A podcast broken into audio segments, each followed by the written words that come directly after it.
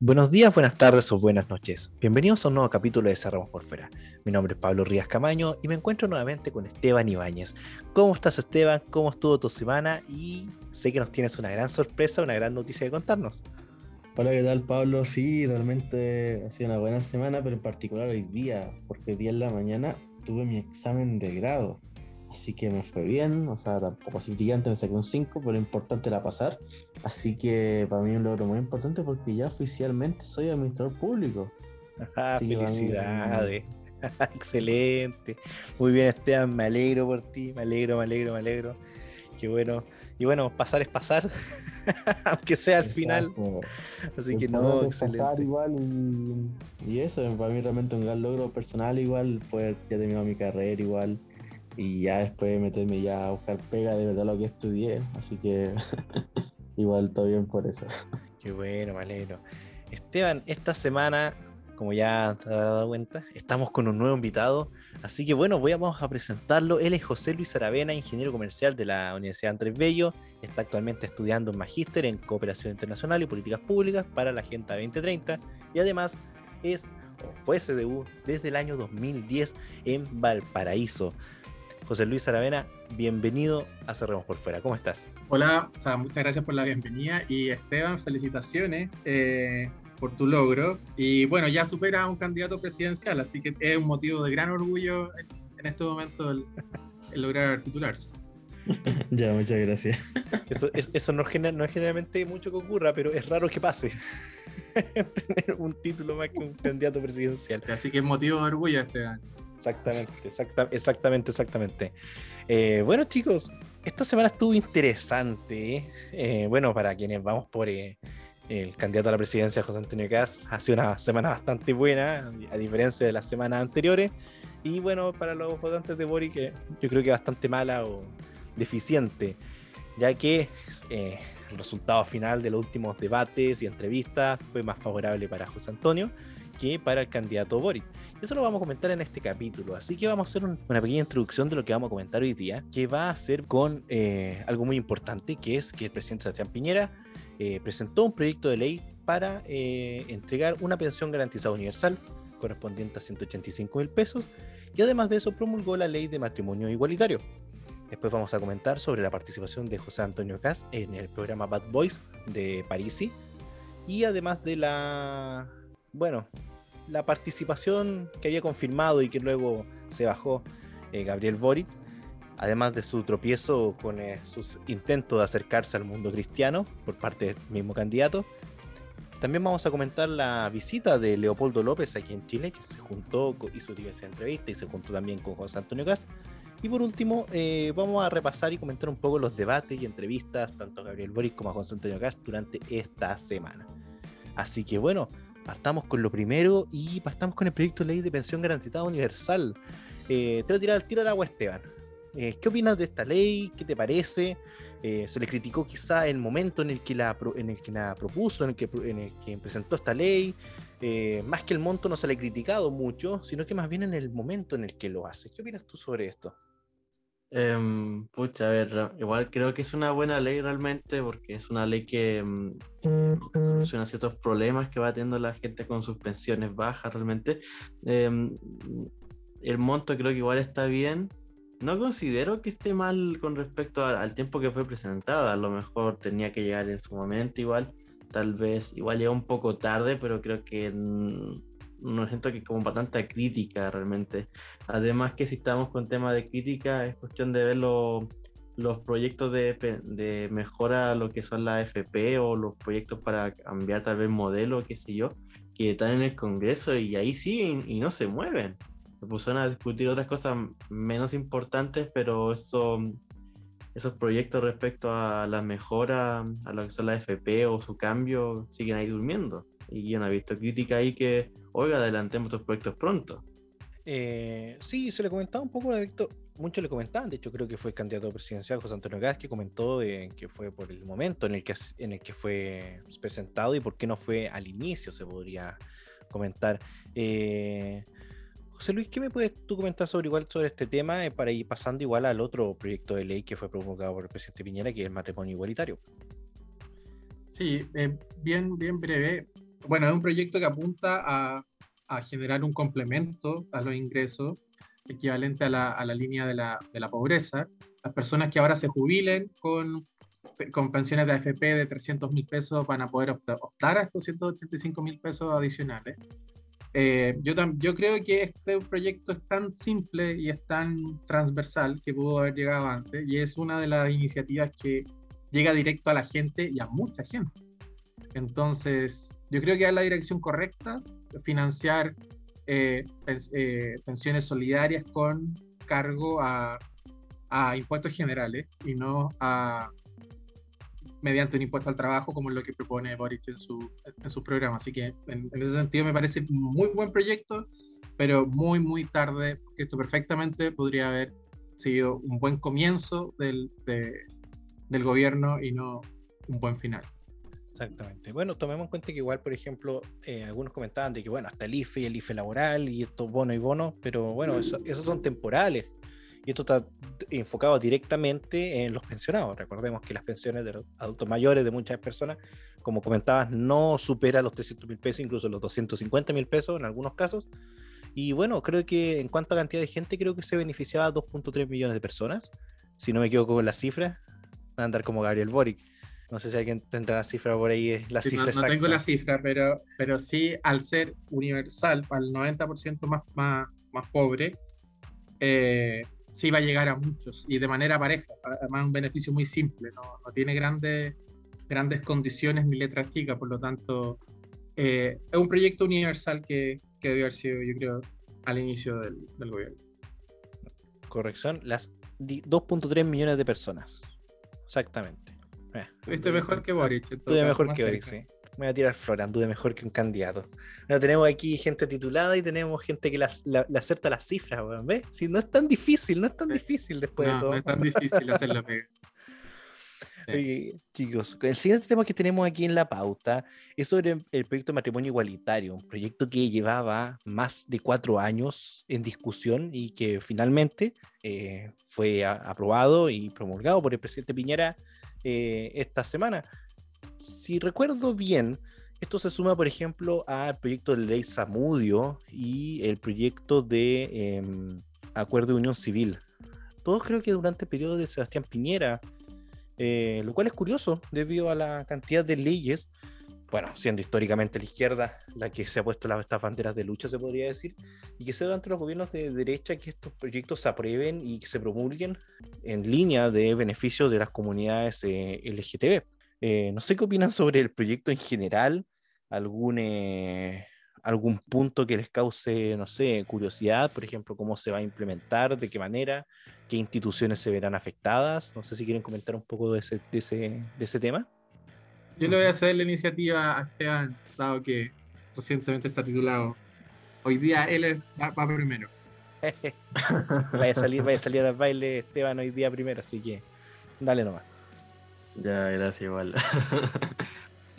ya, bueno, con respecto al matrimonio homosexual, realmente igual es, curioso el hecho de que efectivamente, al igual que también lo que fue la ley Samudio, la ley de acuerdo de unión civil, es, es curioso que sea hecho en gobiernos de derecha, que, que muchas veces hay, hay, harta gente que es más o menos conservador igual, yo, por lo menos yo no soy conservador en ese aspecto igual, pero es que antes de la derecha siempre se hace con el conservadurismo igual, y, y, son en estos gobiernos los cuales se aprueban estas, materias que la izquierda siempre tiene su bandera de lucha, realmente es algo muy curioso.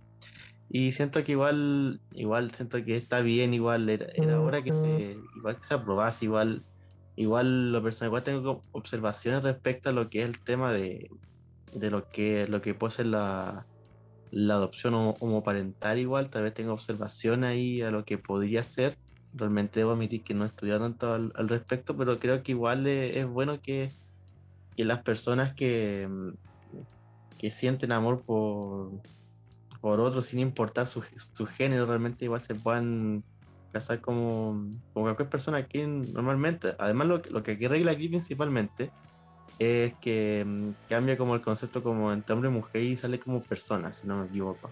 Entonces igual es un punto bastante favorable y creo que no una ley que tenga como principales problemas igual y, y esas cosas, aunque sí tendría observaciones respecto a lo que podría ser la, la adopción homoparental como respectivamente. Sí, yo personalmente, yo hace mucho tiempo hubiese privatizado el matrimonio, por decirlo de alguna manera.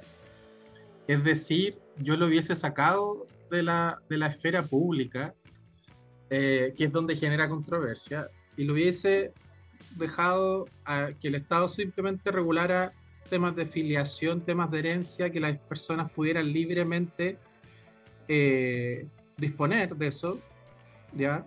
Eh, para efectos de seguridad social, de filiación, de herencia, pero yo hubiese dejado el matrimonio en la esfera privada y al dejarlo en la esfera privada las personas lo pueden practicar acorde a, su, a sus propias tradiciones, porque lo que muchas veces uno observa es de que hay personas que no son católicas y quieren apropiarse de una institución católica y, la, se, se, empieza un poco como a, a, deformar. Entonces yo hubiese hecho eso y así uno se evita todas estas disputas y todas estas discusiones.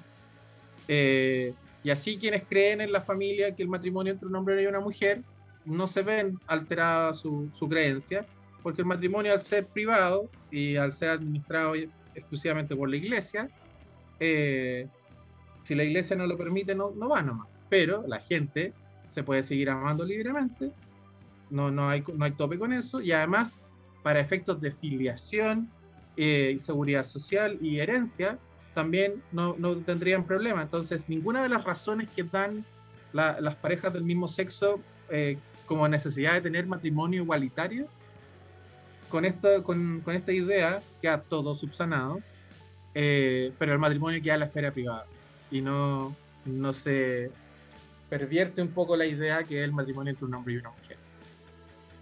O sea, es que decir, el matrimonio es como una, o sea, siempre yo lo he visto como una institución, o sea, el matrimonio como, como acuerdo, como contrato, se podría decir. Y bueno, el matrimonio como tal, igual a mí me da curiosidad el, el matrimonio igualitario, porque bueno, la palabra matrimonio, el origen que tiene, hace referencia, bueno, a la existencia de una persona, hombre y mujer. Entonces, igual como que me da un poco de curiosidad la forma en la que se plantea. Eh, y claro, como mencionas tú, eh, el hecho de que sea, por ejemplo, un contrato entre dos personas en mutuo acuerdo, eh, te dice, bueno, ¿y qué tiene que hacer el Estado entre decir qué, es, qué nombre lleva o qué definición tiene lo que yo estoy haciendo o no con otra persona? Eh, porque, claro, para temas legales y temas de herencia y todo lo que tiene que ver con, con todo este aparataje estatal y, y papeleo, eh, estaba el acuerdo de unión civil. Había gente que se quejaba, que decía que habían ciertas cosas que no, no se podían hacer y cosas, bueno, se modificaban. Pero yo creo que más bien, eh, más que la necesidad como tal, y yo aquí me voy a poner bien pesado, era simplemente una forma de, eh, ¿cómo se puede decir? De molestar eh, por parte de la izquierda y de estos grupos a, a, instituciones o molestar a la derecha como tal. Hablemos directamente de lo que es batalla cultural. Yo, yo, eh, yo, no sé si, yo no sé si molestar, pero en el fondo es tratar de apropiarse y conquistar un terreno que no era, que no era de ellos. Porque sí, sí, las parejas del mismo sexo tenían el, el problema del efecto de filiación, de, de, que se reconozcan los hijos que, que, que ellos tienen como eh, que sean sus hijos efectivamente afectados para efectos de herencia y afectados también para efectos de seguridad social. Sí, habían problemas reales, ¿ya? Pero yo creo que la solución no fue, no fue la óptima, porque lo mejor era liberalizar esos aspectos, esos tres aspectos que estoy mencionando, y dejar el matrimonio en la esfera privada, en la, en la esfera religiosa, donde debe per permanecer y donde el Estado no debe entrar. Entonces, yo creo que al, el matrimonio, al permanecer en el, en el Estado, eh, su reconocimiento en el matrimonio civil, eh, claro, queda como contrato y queda, quedó expuesto a, a, a, toda esta, a, a, todas estas corrientes también de la izquierda que más que, que molestar, yo creo que era apropiarse de un espacio. Entonces, uh -huh. bueno, al finalmente se obtuvo el mismo resultado, no tan favorablemente para, para la institución del matrimonio, pero, pero había que hacer algo, había que hacer algo. Pero nuevamente la derecha no, no, no es capaz de, de, buscar una solución acorde a, su, a sus principios y, termina cediendo ante la, izquierda. Y ojo, no es que yo no esté de acuerdo con, con el fondo, con los efectos prácticos, pero la forma no, no me parece no. Bueno, yo en lo particular igual también creo que tampoco creo lo que dice respecto a Pablo, eh, Pablo respecto como, como, como, que hay molestar realmente, sino que creo que es por el tema de nombre también. porque igual em, realmente, aunque en teoría en Chile igual estaba el tema del acuerdo de unión civil, igual para muchas personas no, no tiene como mismo reconocimiento que decir matrimonio. O sea, igual creo que creo que el nombre igual tampoco tiene mucha eh, relación realmente porque matrimonio hace referencia a la unión entre un hombre y una mujer. Yo creo que es un tema más como el tema de la palabra, más como, como tal igual. Pero en efecto práctico igual creo que no es algo tan, tan negativo como lo puede ver, yo creo yo, porque está el tema que, hablando del tema de lo que es como el matrimonio como tal, porque realmente si lo vemos, por lo menos los que somos cristianos, yo creo que nos queremos casar realmente, yo creo más importante el hecho de casarse como ante Dios que directamente como contra el Estado, porque con el Estado básicamente es simplemente un, contrato legal, ya sea tanto ya sea como matrimonio o como acuerdo de unión civil. Pero como nosotros lo mejor, no sé si nuestro invitado quisiera también cristiano, creo que mm, yo creo que ante Dios vamos a seguir siendo solamente respetando lo que corresponde al matrimonio que representa su nombre, que es la unión entre un hombre y una mujer. Exactamente, así que ya escucharon todo el infierno, cabrón. Oigan, chicos, hablando de infierno, pero infierno para Boris. Eh, hablemos sobre la participación de José Antonio Cast en el programa Bad Boys, el programa que se transmite en el canal de YouTube de, de Franco Parisi, bueno, del Partido de la Gente, la verdad. Eh, en el cual finalmente aceptó la invitación y estuvieron conversando. Para quienes no lo pudieron ver o para, bueno, para quienes o quizás vieron algún resumen, la verdad fue una entrevista bastante extensa, eh, donde realmente sin ningún sesgo o límites de tiempo, la verdad que te ofrece la televisión o los espacios de radio, José Antonio Cas pudo conversar, responder preguntas que le hacía a este grupo de personas eh, de manera muy abierta y de manera muy. se pudo explayar mucho, lo cual no podemos ver generalmente en los debates o en entrevistas. Eh, bueno, hubo un par de guiños ahí, la verdad, de que posiblemente el Franco Parisi, él o el Partido de la Gente, posiblemente, que tienen que hacer una votación, de hecho, porque ellos son muy de la democracia digital. Eh, de qué candidato preferían apoyar para esta segunda vuelta la verdad, la entrevista con Parisi dejó, la verdad, guiños bastante fuertes de que eh, yo creo que se van a inclinar por eh, José Antonio Caz un porcentaje importante de los votantes de Franco Parisi, lo cual es una tranquilidad para el sector. Y bueno, por otro lado, Gabriel Boric, quien había dicho que quería debatir en todos lados y donde fuese posible, se bajó finalmente del programa apelando al hecho de que Franco Parisi tiene una deuda de pensión de alimentos, tiene problemas con la ley en ese caso, y que por eh, principios, oh, por principios no, puede, no, va a participar. Gabriel Boric hablando de principios, un hombre que tiene ahí una acusación de acoso sexual dando vuelta. Impresionante, ¿no? No sé qué, qué opina. José Luis, me gustaría que opinaras tú primero, conversáramos un poco este tema y no Esteban, dejémoslo descansar un poquito Esteban. Sí, mira. No problema, eh, toda la palabra. Yo creo que Cas partió, partió muy bien ese día en la presentación, marcando ciertos puntos. Sí, fueron cuatro eh, puntos, si no me equivoco. Combinó a, París y a, por el tema de su, la pensión de alimentos, en primer lugar. Segundo, habló de que faltaba incluir mujeres. Eh, y esos dos puntos yo los encontré sencillamente geniales. Eh, más que afable o que sea benevolente, yo encontré que fue una conversación súper civilizada y súper eh, cívica, por decirlo así, eh, porque no, no, no, había agresividad ni afán de pillar, sino que era afán de conversarla, efectivamente conversar y conversar distintos puntos. Yo lo pude ver todo y, y te digo que esa fue mi percepción. Y Boric, finalmente, yo lo que creo que él hizo, primero él dijo cuando en su discurso de, derrota, en la primera vuelta, él dijo que quería debatirlo todo porque, claro, que estaba en la segunda posición. ¿ya? Y era como un discurso más para arengar, pero a medida que vio que eh, la balanza se, estaba a su favor, por la cantidad de apoyos, por las la, primeras encuestas que salían, era mejor de cuidarse. No, no, no salir a decir nada, sobre todo que cada vez que él decía cosas, sí, hasta el día de hoy, cada vez que habla, la embarra, sale para atrás. Entonces, yo creo que pasó mucho, mucho de eso. Y lo otro con respecto a los principios, mira, cuando uno tiene los principios claros y firmes, uno tiene respuestas automáticas ante ciertas situaciones y ciertas cosas. Y él no tuvo una respuesta automática e inmediata. Él tuvo una respuesta calculada que fue, no, chuta, fueron muy amables con, con Cast, eh, le dieron muchos temas ciertos duros económicos, no era su fortaleza. Eh, entonces vio que no le convenía y sencillamente no fue. Pero de principio no tiene absolutamente nada. Fue algo sumamente calculado. Y además que Boric eh, dijo que no iba hace un par de días. Y, Sitches decía que ella no quería que fuera una encerrona. Pero en ningún momento en las primeras discusiones salió el tema de los principios tan fuertemente. Por, por algo ambos candidatos aceptaron inmediatamente. Porque sabían que necesitaban los votos. Pero por eso, yo creo que fue más que para enojar a su público feminista o por el tema de la deuda de alimentos, pues sencillamente no fue para no salir con cuñas negativas que le iban a rebotar en redes sociales por días y días y días, como ha sido hasta el momento, como lo que pasó hoy día con, con lo del rodeo, entonces ya era parecía chiste. Y Chalper le acertó con eso, dijo, faltaba que solamente aparezca vestido guaso y apoyando el rodeo y literalmente solamente hoy día le faltó en la mañana andar vestido de guaso.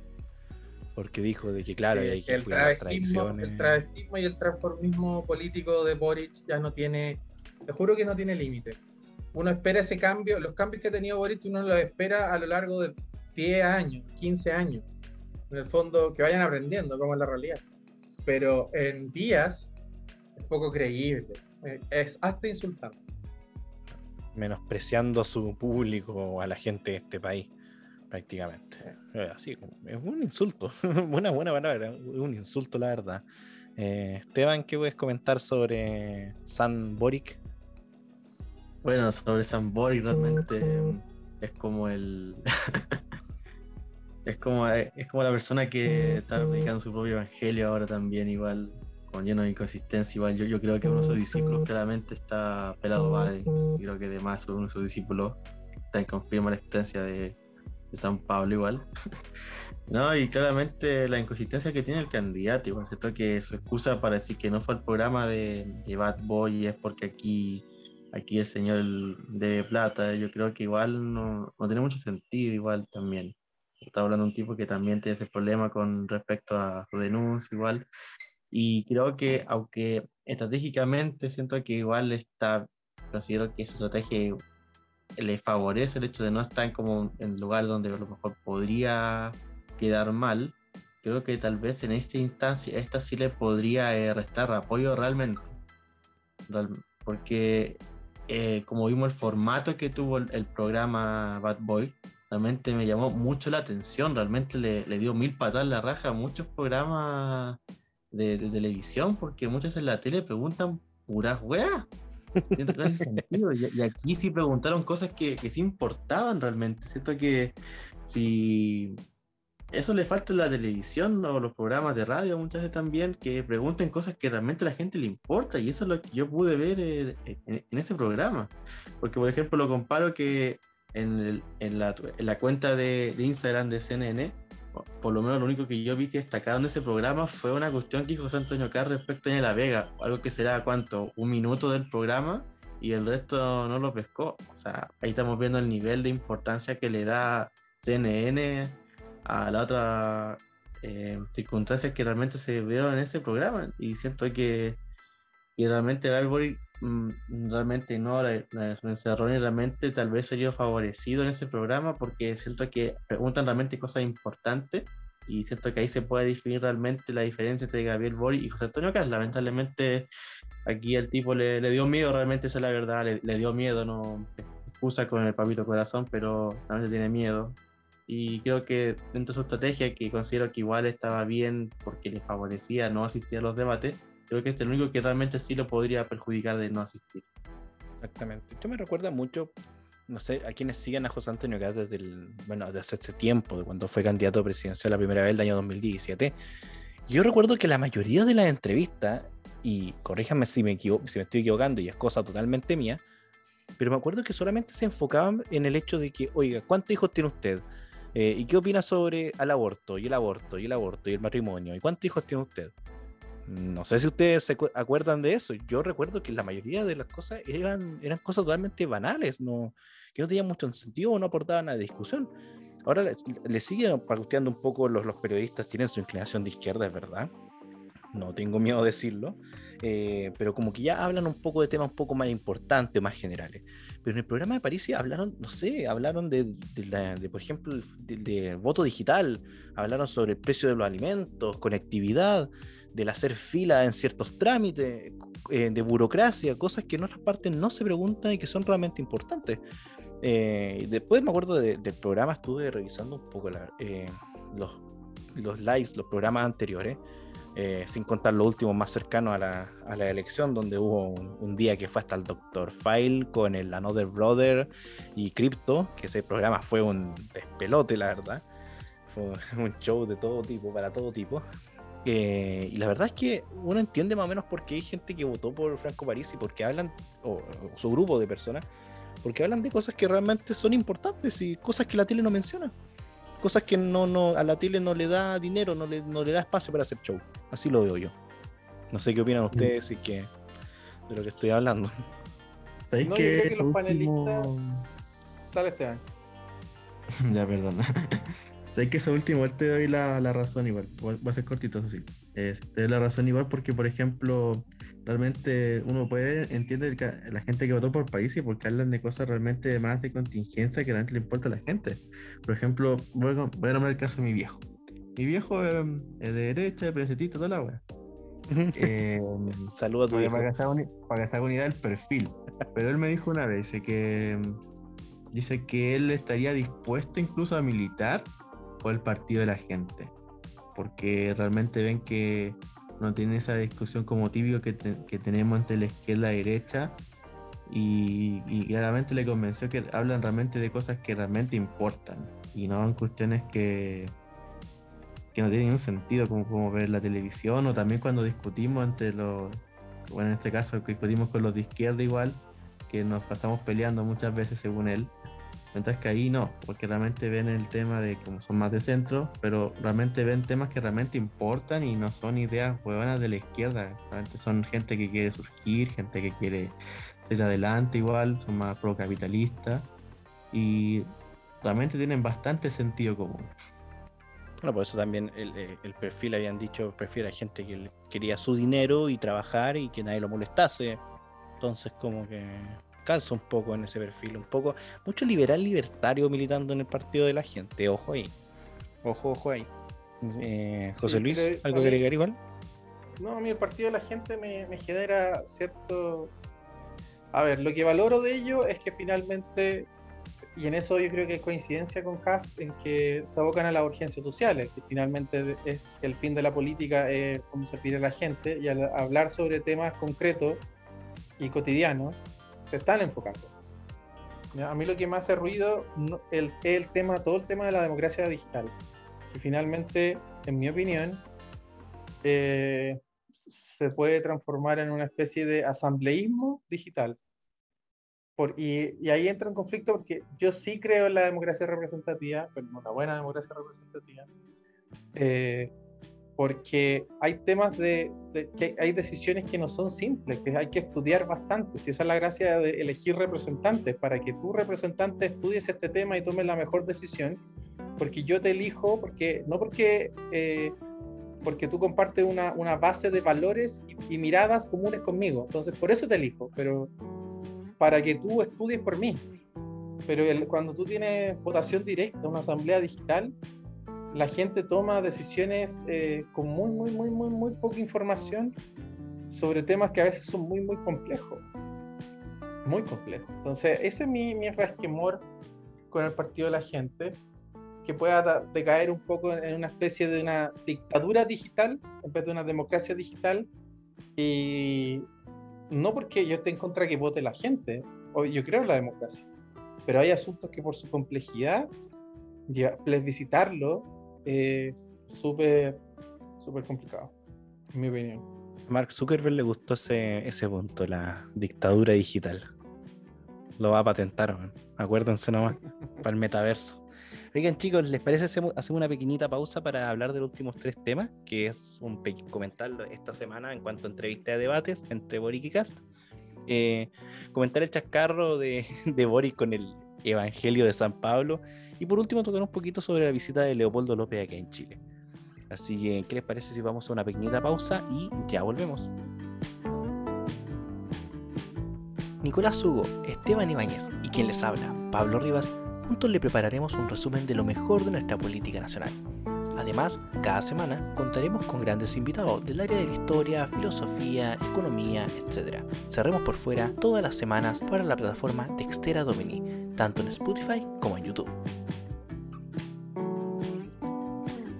Y estamos de vuelta para la parte final de este programa en el que estamos acompañados de José Luis Aravena.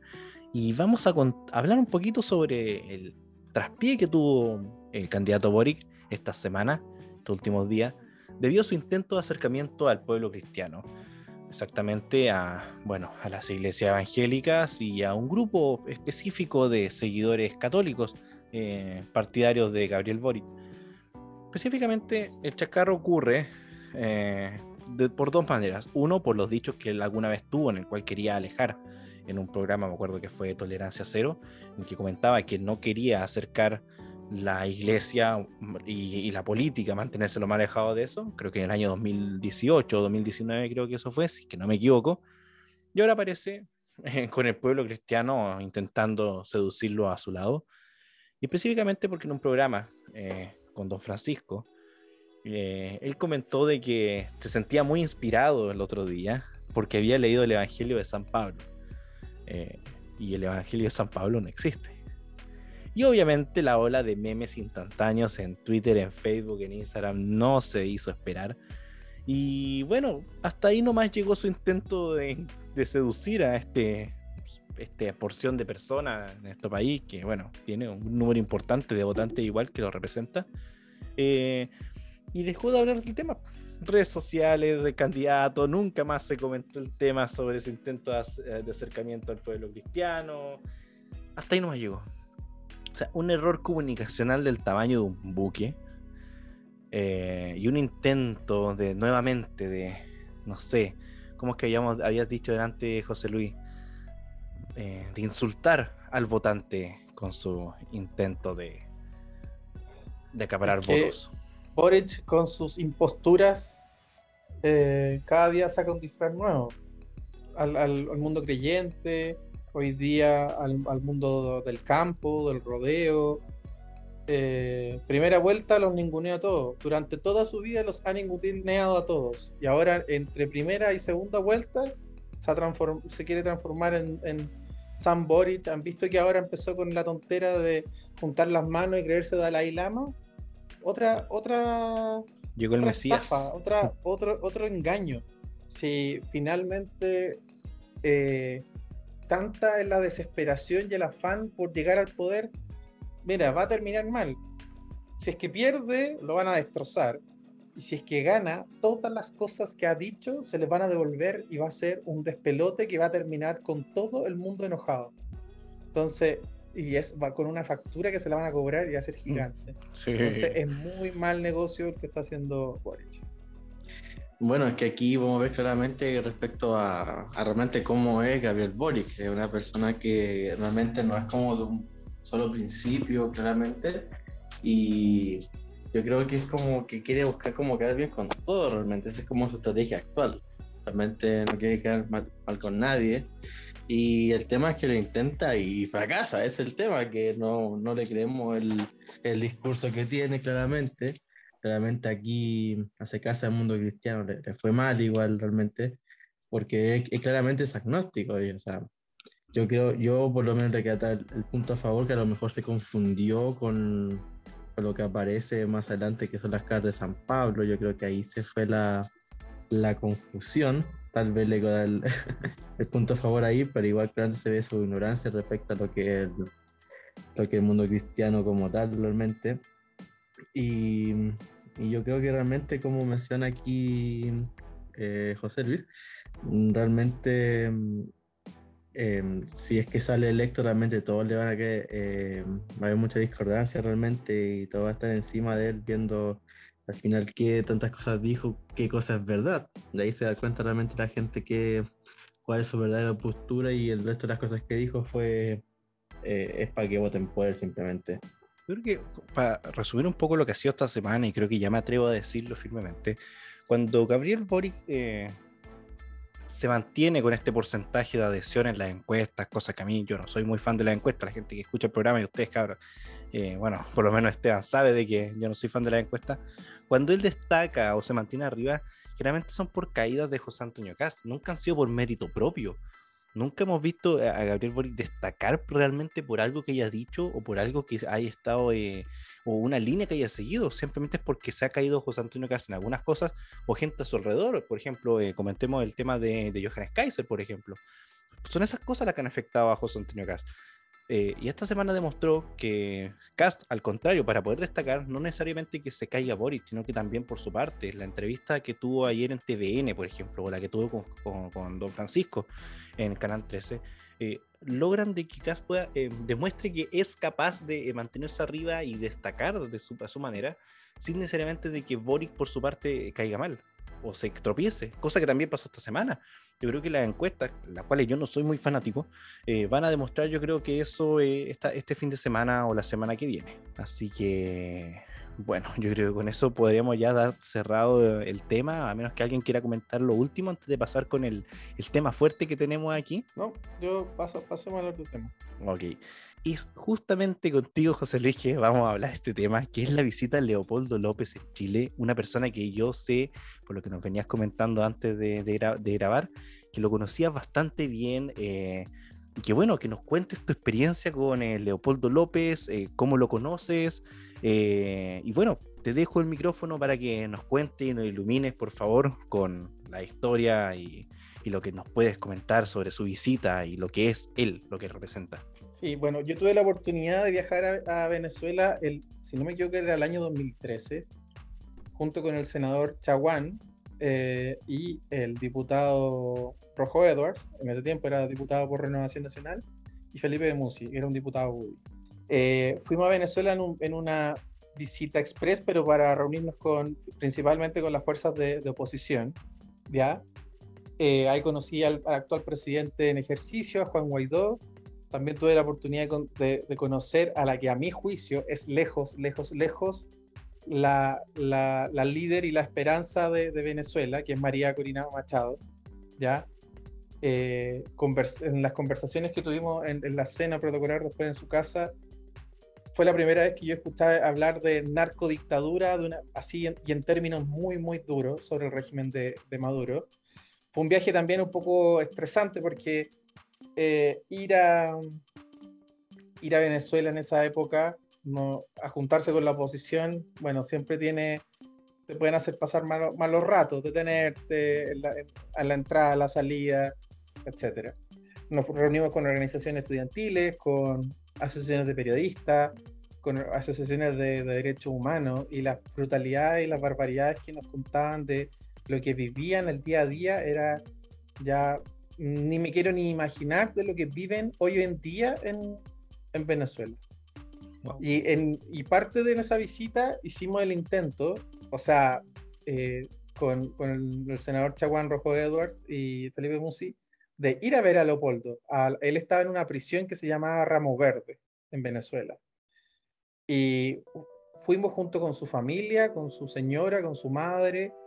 Eh, llegamos hasta la misma cárcel de, de Ramo Verde pero logramos pasar los tres controles militares que hay antes, pero al llegar a la, a la cárcel, entramos a la cárcel, de hecho hay una fotografía ahí, en, todavía está circulando por ahí en Twitter, de esa época, y, y no pudimos llegar a conocerlo, a verlo, pero conocimos toda su historia muy de cerca, finalmente solamente su familia lo pudo ver en esa oportunidad, nosotros no pudimos ver. Leopoldo estaba preso, imagínense, Leopoldo estaba preso porque eh, en la época de cuando él era un líder de la, de la oposición, él era un, académico, ya no, no estaba vinculado tan fuertemente al mundo político, y eh, a él lo culpan de que su delito fue que las palabras que él dijo en la prensa y en los medios generaron violencia.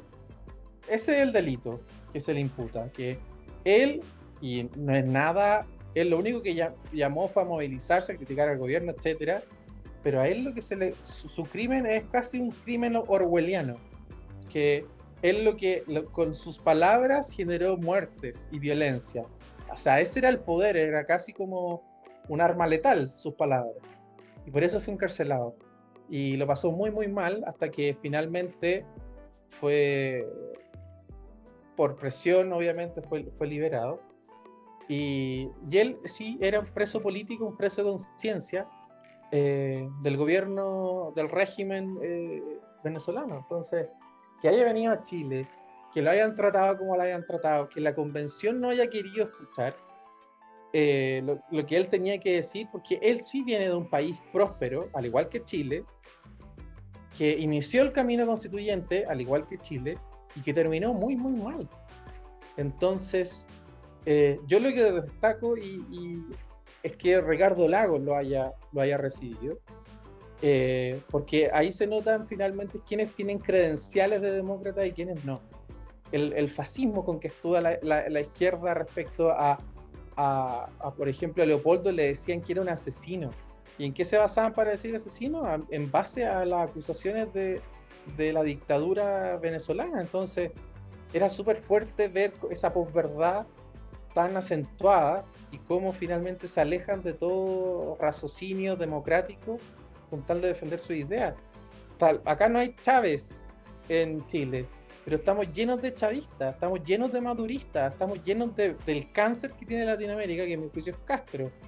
Ustedes me preguntan, eh, debiese formarse una coalición por la libertad, ir a liberar a los cubanos y liberar a los venezolanos, y te juro que la cantidad de problemas sociales que habrían en, Latinoamérica disminuirían eh, radicalmente. Inmigración se acabaría si los venezolanos se quieren quedar en Venezuela. Problemas que los están echando casi a patadas con eh, la inanición económica que los tienen, que los están destruyendo. Ahora lo más curioso es que Maduro, para revertir la situación, está liberalizando o sea, está tomando medidas de derecha, medidas imperialistas. Y algunas le están resultando. Obviamente va a tomar mucho, mucho tiempo, pero finalmente puede que termine con un régimen a la China. Eh, pero no deja de ser penoso la destrucción que ha hecho de un país, como desgarró un país, como finalmente las olas de eso impactan todavía en, toda Latinoamérica.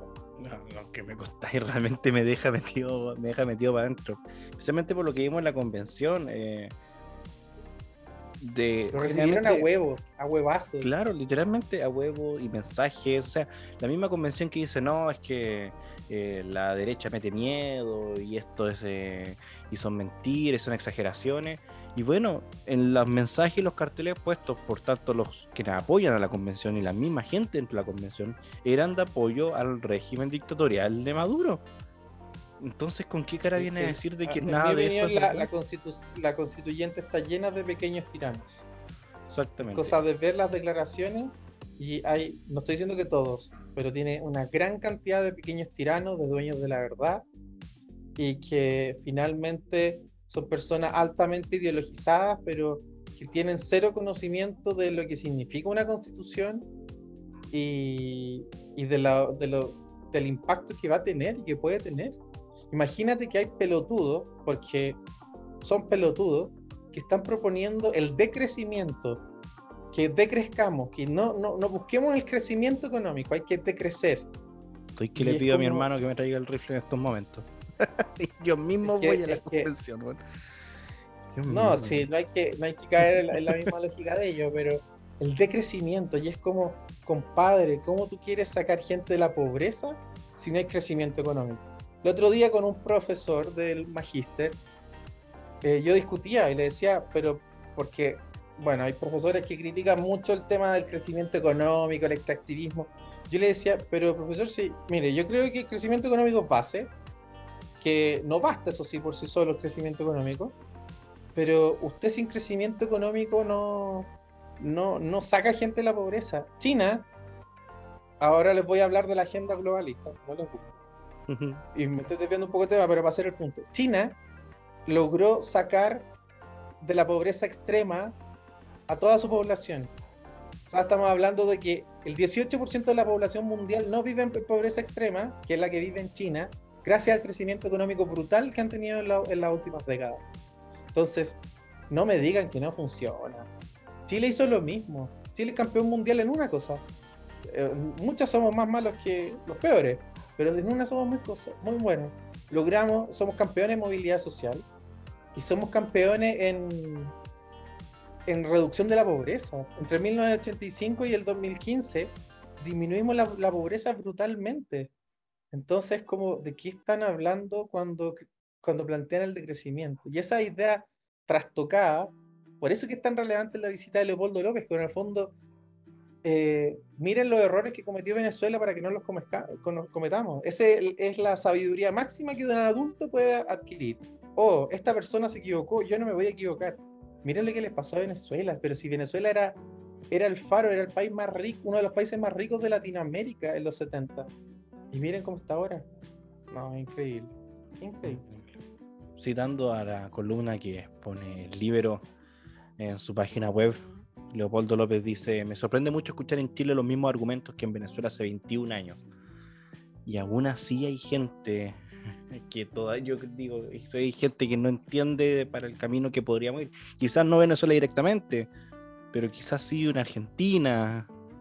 Eh, y luego, no sé, ahí una Venezuela. Argentina pasa lo mismo, yo sigo mucho la política argentina y el discurso es prácticamente lo mismo. Lo han hecho mucho más lento el proceso. En, Argentina, pelea el peronismo, el peronismo, pelea con el izquierdismo eh, y la derecha tibia que hay allá también. Eh, entonces, como que claro, igual está el discurso, no vamos a ser Venezuela, vamos a ser Venezuela, y acá es como, no queremos ser Argentina, no queremos ser Argentina. Eh, sí, pero la tasa de pobreza en Argentina. Aquí me voy a mandar un Boric, no sé si es del 30 o el 40%, o me quedo corto te quedas corto. Está cercano ya al 50% y el infantil también. Entonces, qué manera de arruinar un país. Y ese fue Perón. y, eso también fue una reforma constitucional. La reforma, la constitución liberal que tenía Argentina, que lo llevó a ser un país desarrollado, cuando reformaron en parte esa constitución, empezó la decadencia. Si es sabido que, es, en el fondo es como la maldición de la abundancia y la riqueza, que finalmente la generación que nace con ella la desprecia porque no la valora en realidad, porque no sabe el esfuerzo que costó conseguirlo. Yo sí me acuerdo, porque soy mucho más viejo que usted, yo sí me alcanzo, a tener el recuerdo de niños sin zapatos pidiendo comida, no plata. Chico, en, en mi ciudad natal, en Rancagua. Y todavía tengo ese recuerdo. Y eso tú no, ya no lo ves. No. A ah, tal vez existe, sigue existiendo, pero ya no lo ves como lo veías antes en magnitud del problema. Entonces, no sé. Estamos condenados a. Y no muy atrás tampoco. Yo acá en Los Ángeles tengo algún recuerdo hace, no, a ver, 10, 12 años de madres con niños pidiendo un kilo de arroz, un kilo de lentejas, un kilo de tallarines, o menos de un kilo, una bolsa de 400 gramos. Eh, y ya no se ve, de hecho, ya no. Sí, gente pidiendo y gente que vive en la pobreza, pero a ese extremo, extremo es muy, muy raro. Es muy, muy raro ahora mismo. Eh, Esteban, si quiere agregar algo más como para ir ya cerrando este capítulo, unas palabras de, de resumen de lo que ha sido esta semana, bueno, realmente creo que ha sido una semana bastante interesante el, el tema de los debates y de entrevistas, sobre todo el tema de entrevistas. Siento que hubo bastante esta semana realmente. En particular, quisiera destacar la entrevista que hizo José Antonio Casca en respecto a Don Francisco, que a comparación con la que tuvo con Boy, realmente estuvo muy emotiva. Realmente no, no creí que la entrevista fuera tan buena. Y se puede mostrar la diferencia, porque Gabriel Boric para esa entrevista fue como comando y José Antonio acá fue en familia. Siento que fue bastante emotiva, por lo menos en mi aspecto personal. Y realmente igual estuvo interesante ese aspecto. Yo creo que es una semana que se puede, esto que se pudo como hacer una gran diferencia entre los candidatos, tal vez no cara a cara realmente, o que había una, un, debate realmente que estuvo bastante, bastante, mm, eh, ¿cuál es la palabra? Así como que hubo bastante conflicto entre ambos, con bastante ataque pero más allá del debate de hoy día, siento que lo que fue la entrevista que tuvieron los candidatos, creo que fue bastante emotivo para poder eh, diferenciarse cada uno por un terreno. Así que vamos a ver qué se viene ahora de cara a la otra semana, que ya es la recta final de, la, de las elecciones. Entonces, se viene bastante interesante. Ojalá ocurran cosas y yo creo que estamos todos eh, expectantes a lo que pueda hacer o no hacer un candidato ante las situaciones que ocurran de aquí a, antes de que lleguemos a la elección. José Luis, para ir cerrando ya este capítulo, unas palabras finales de cierre, ¿qué esperas para la otra semana igual? O de lo que ha sido esta semana. No, yo, yo quiero simplemente despedirme, agradecerle la invitación, ha sido una conversa muy agradable. Invitar a todos a ser apoderados de mesa. Una de las virtudes de nuestro sistema de elecciones de que permite la participación activa de la ciudadanía y los partidos políticos y hay que tomarla y hay mucho, mucho en juego. Eh, así que los invito a ser apoderados de mesa. Esa es la única invitación que puedo dejar. Excelente, así apoderadosdemesa.cl se pueden inscribir, es verdad. Eh, ya se ha demostrado la importancia de los apoderados de mesa eh, para que no hayan, bueno, mini, pequeñitos fraudes electorales o en el conteo de votos. Eh, agregar para ir cerrando el capítulo, José Luis, muchas gracias por estar aquí, por aceptar la invitación. Esteban, igual, muchas gracias por acompañarnos. Eh, bueno, Nicolás Hugo se tuvo que ausentar por un tema familiar, tenía eh, agendado paseo con la familia, entonces, eh, entendible. Y bueno, por último, igual, José Luis, lo que nos comentaste, tu visita a Venezuela, la verdad me dejó bien, me dejó casi sin palabras en un momento lo que, lo que contaba. Y bueno, esperemos que eso no se repita jamás, ni aquí en Chile ni en ningún otro país, porque la verdad no se lo deseo pasar eso ni a mi peor enemigo. Así que, bueno, cerramos este capítulo. Muchísimas gracias a la gente que nos escucha. Mi nombre es Pablo Rivas Camaño y este podcast es para la plataforma Dexter Adomini. Hasta luego, muchachos. Nos estamos viendo. Las opiniones vertidas en este programa son de exclusiva responsabilidad de quienes las emiten y no representan necesariamente el pensamiento de la plataforma Dextera Domini.